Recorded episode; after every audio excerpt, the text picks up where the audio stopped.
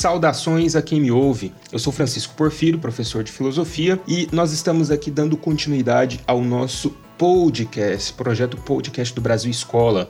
Nós temos aqui podcasts dos mais variados assuntos nessas plataformas Google Podcasts, Deezer e Spotify. Se você gostar aqui desse conteúdo, compartilhe. Sigam-nos também nas redes sociais no Facebook, Instagram e Twitter e sigam o nosso canal no YouTube, canal Brasil Escola. Pessoal, hoje eu vou conversar aqui com vocês sobre um assunto muito importante e muito urgente de ser tratado: mulheres na filosofia. E veja bem, o ideal seria que uma mulher gravasse esse material para vocês. Mas, dada a situação, eu sou o único professor de filosofia aqui do Brasil Escola, né, eu vou emprestar a minha voz para que essas mulheres geniais, das quais eu vou falar aqui hoje, tenham seu espaço reconhecido, porque ao contrário do que muita gente sabe, ao contrário do que muita gente pensa, as mulheres sempre fizeram filosofia. As mulheres sempre estiveram presentes no ambiente filosófico, as mulheres sempre estiveram presentes no ambiente científico, mesmo que a história tente apagar isso, mesmo que a sociedade patriarcal tentasse afastar essas mulheres, apartar essas mulheres destes espaços que são delas por direito. Elas sempre estiveram lá. E nós vamos ver aqui que desde a antiguidade nós temos filósofas. Vamos lá, galera? Vou começar aqui falando sobre mulheres de uma antiguidade bem remota, pessoal. Veja só, 2300 antes de Cristo já tinha uma produção intelectual. Apesar da gente não poder chamar estritamente de filosofia, né, já tinha uma produção de pensamento e tinha mulher fazendo isso nessa época. Veja o exemplo de Eneduana, né, que teria sido ali uma pensadora muito ligada ali a, a, ao, né, a religião e a obras, a uma espécie de produção poética, filosófica, né, ligada também a atividades relacionadas às artes, à matemática e a uma ciência primordial de sua época, ali no, no Império Sumério, né, entre os povos sumérios. Essa foi Eneduana. E a gente pode considerá-la filósofa se a gente ampliar o conceito de filosofia. Né? A gente não pode atribuir a ela aqui o título de filósofa como se entende a filosofia a partir dos clássicos, né? a partir dos pré-socráticos e dos pensadores clássicos como Sócrates, Platão, etc. e tal. Mas ela estava no, no fazendo, né? produzindo pensamento em sua época.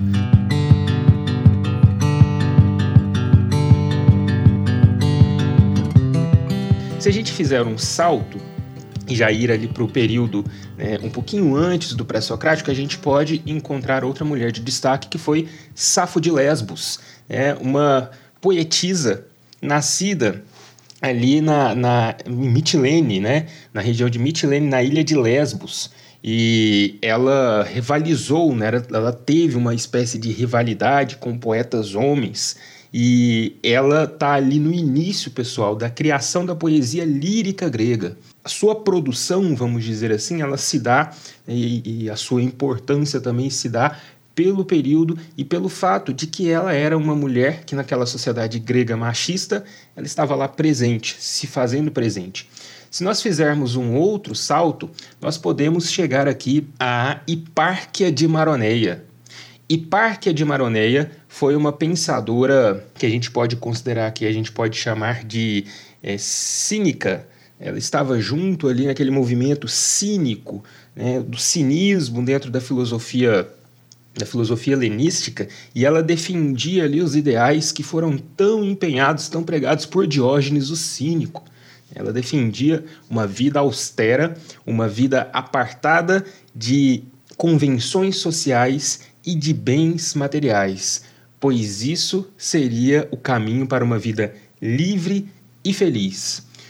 Outra filósofa da antiguidade que a gente pode retomar aqui, só que um pouquinho mais recente, é Hipátia de Alexandria, que já teria vivido ali no século II depois de Cristo.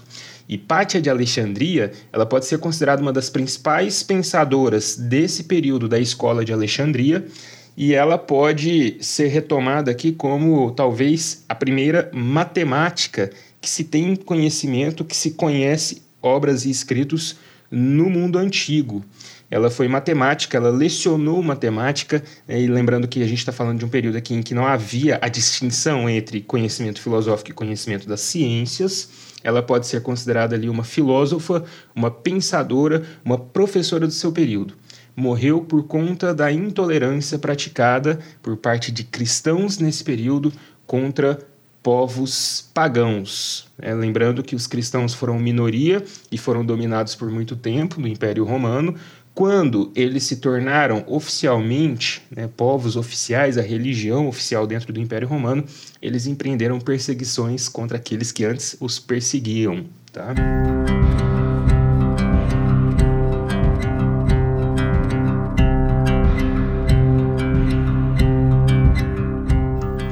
Vamos fazer mais um salto aqui, pessoal. A gente pode chegar ali no século XVI a Teresa de Ávila ou Santa Teresinha de Jesus, Santa Teresa de Jesus. Santa Teresa de Jesus, ela foi uma escritora, ela escreveu, ela deixou obras importantes, teóloga, pode ser considerada uma filósofa e é fundadora da Ordem das Carmelitas Descalças dentro da Igreja Católica. Fazendo mais um salto, a gente chega a Mary Wollstonecraft, já ali no, no, período moderno, né, numa modernidade iluminista. Veja, enquanto os iluministas estão no século XVIII defendendo direitos dos homens né, e defendendo a liberdade para os homens, Mary Wollstonecraft focou aqui na questão da mulher. Ela falou: olha, defender a liberdade do homem né, defender a liberdade, a igualdade e os direitos dos homens requer também que seja reconhecida a necessidade da liberdade, da igualdade e dos direitos da mulher. Portanto, enquanto tinha uma, uma declaração dos direitos do homem e do cidadão, como maneira de contestar e de reivindicar os direitos femininos, o que, que Mary fez? Ela escreveu a Declaração dos Direitos da Mulher e da Cidadã. Ela também escreveu uma, uma, um escrito ali né, bastante emblemático, que foi uma defesa da Revolução Francesa contra Burke, contra Edmund Burke, né, o conservador que era contra aquele período revolucionário. Mary Wollstonecraft está falando não, né, a Revolução Francesa ela é necessária, as revoluções são necessárias. Ainda nesse contexto, já partindo aí mais para o século XIX, nós temos Harriet Taylor Mill, uma mulher cuja a importância foi apagada pela história machista da humanidade. Ela é uma das fundadoras do chamado utilitarismo, aquela corrente liberal e ética né, do século XIX que começa com Jeremy Bentham, ali na virada do século XVIII para o século XIX, e é estendida e é aprofundada por John Stuart Mill. Sim, John Stuart Mill era o marido de Harriet Taylor Mill. Ele escreveu a obra Utilitarismo. Na verdade, eles escreveram a obra juntos. Só que o nome dela não aparece na publicação original, porque na época mulheres não podiam publicar livros. Mulheres não publicavam livros. Elas escreviam? Sim, elas escreviam, mas elas publicavam ou sob pseudônimos masculinos ou de forma anônima. Então, o livro aparece dessa maneira, ele vem com uma extensa e bonita dedicatória a Harriet Taylor Mill, mas ela não aparece ali na ficha de autores. Vamos para o século XX agora, pessoal.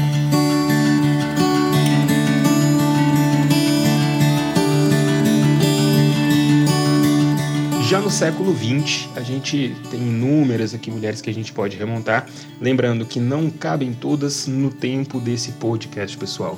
Se pudesse aqui, a lista seria muito maior, porque tem muita gente interessante para a gente colocar aqui, mas a gente precisa fazer um recorte para que todas caibam neste espaço. Nós temos né, uma das figuras mais emblemáticas do século XX, que foi Simone de Beauvoir. Simone de Beauvoir é uma filósofa existencialista né, que teria tido ali intensa produção intelectual, intensa produção filosófica e intensa vida ativista. Ela era uma ativista política, né? ativista política pelo pacifismo contra a guerra, era uma ativista pelos direitos da mulher e era uma ativista também de esquerda, né? uma ativista comunista. Simone de Beauvoir, ela era companheira de Jean-Paul Sartre, do também filósofo existencialista né, e companheiro de luta, de militância, Jean-Paul Sartre. Muitas vezes ela só é lembrada por isso. É, toda a sua obra, O Segundo Sexo, os mandarins, né, seus importantes livros, seus importantes romances filosóficos, seus importantes, seus importantes livros teóricos são desconsiderados. Veja bem, Simone de Beauvoir é uma das mais importantes mentes desse século XX.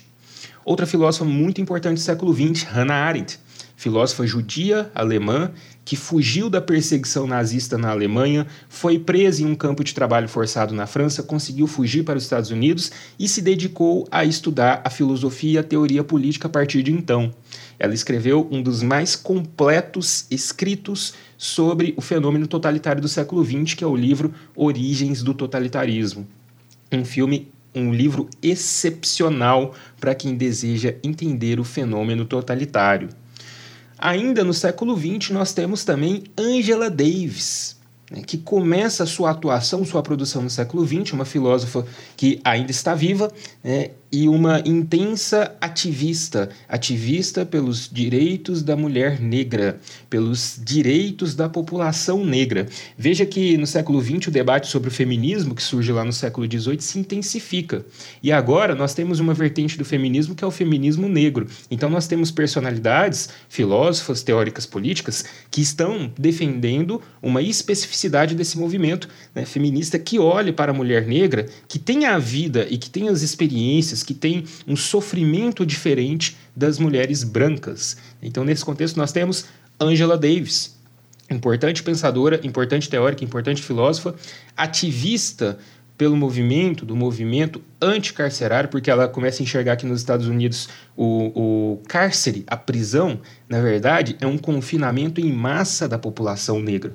Nós temos também, passando para essa vertente do feminismo negro no Brasil, Djamila Ribeiro, outra importante filósofa teórica que tem aparecido com força na mídia, na mídia brasileira, e por conta aí né, da sua participação em programas televisivos, por conta da sua atuação em redes sociais, ela conseguiu, ela está conseguindo mobilizar as massas né, e chamar a atenção do povo para essa necessidade de se pensar a mulher negra, o, lugar que a mulher negra é, ocupa na sociedade né, e aquilo que é de direito a ela, além da, da população negra em geral, né, desse olhar para a população negra em geral.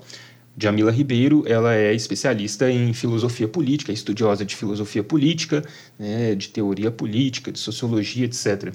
Nós temos também Lélia Gonzalez, outra brasileira, essa aí que viveu né, e produziu durante o século XX, a maior parte de sua obra durante o século XX, e Lélia Gonzalez, ela é uma mulher de extrema importância para se entender a formação do, do pensamento brasileiro e a formação de um Brasil a partir dessa ótica no século XX que se buscava né, empreender aqui do, das tensões raciais.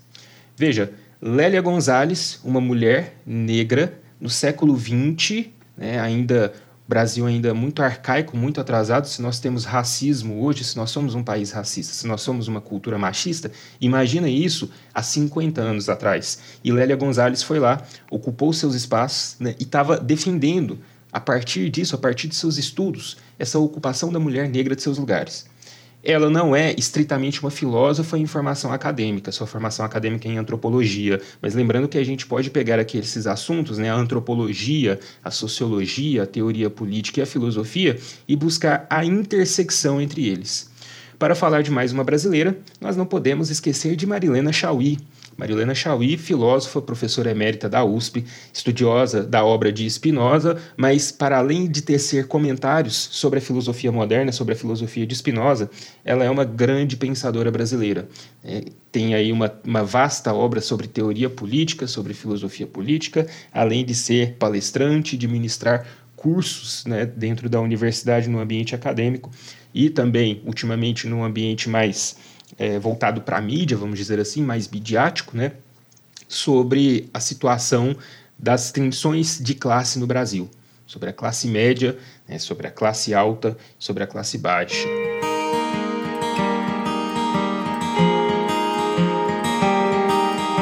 E como bônus, eu trouxe aqui a controvérsia e muitas vezes desprezada por uns né, e adorada por outros, Ayn Rand, Ayn Rand é uma filósofa russa que se estabeleceu nos Estados Unidos por conta da perseguição do regime comunista soviético.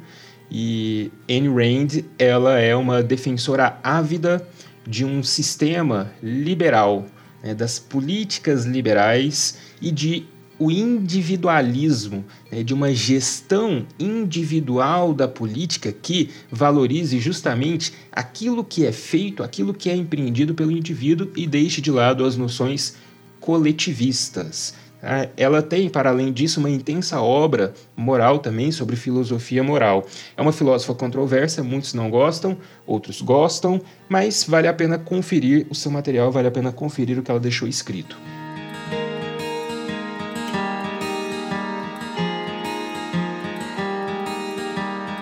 E é isso, pessoal. Esse foi o nosso podcast Mulheres na Filosofia. Espero que vocês tenham gostado e aguardo vocês aqui nesse canal em que vocês estão nos ouvindo. Ah, lembrando que os nossos podcasts ainda estão disponíveis em outros agregadores. Né? Nós estamos no Deezer, no Spotify e no Google Podcast. Lembrando também que nós temos redes sociais: Instagram, Twitter e Facebook. Sigam-nos nas redes sociais, sigam também nosso canal no YouTube é Brasil Escola no YouTube, que possui videoaulas sobre várias matérias, vários assuntos. Vocês podem aí conferir um ótimo material de estudo. Pessoal, foi bom estar aqui com vocês. Um abraço e até a próxima.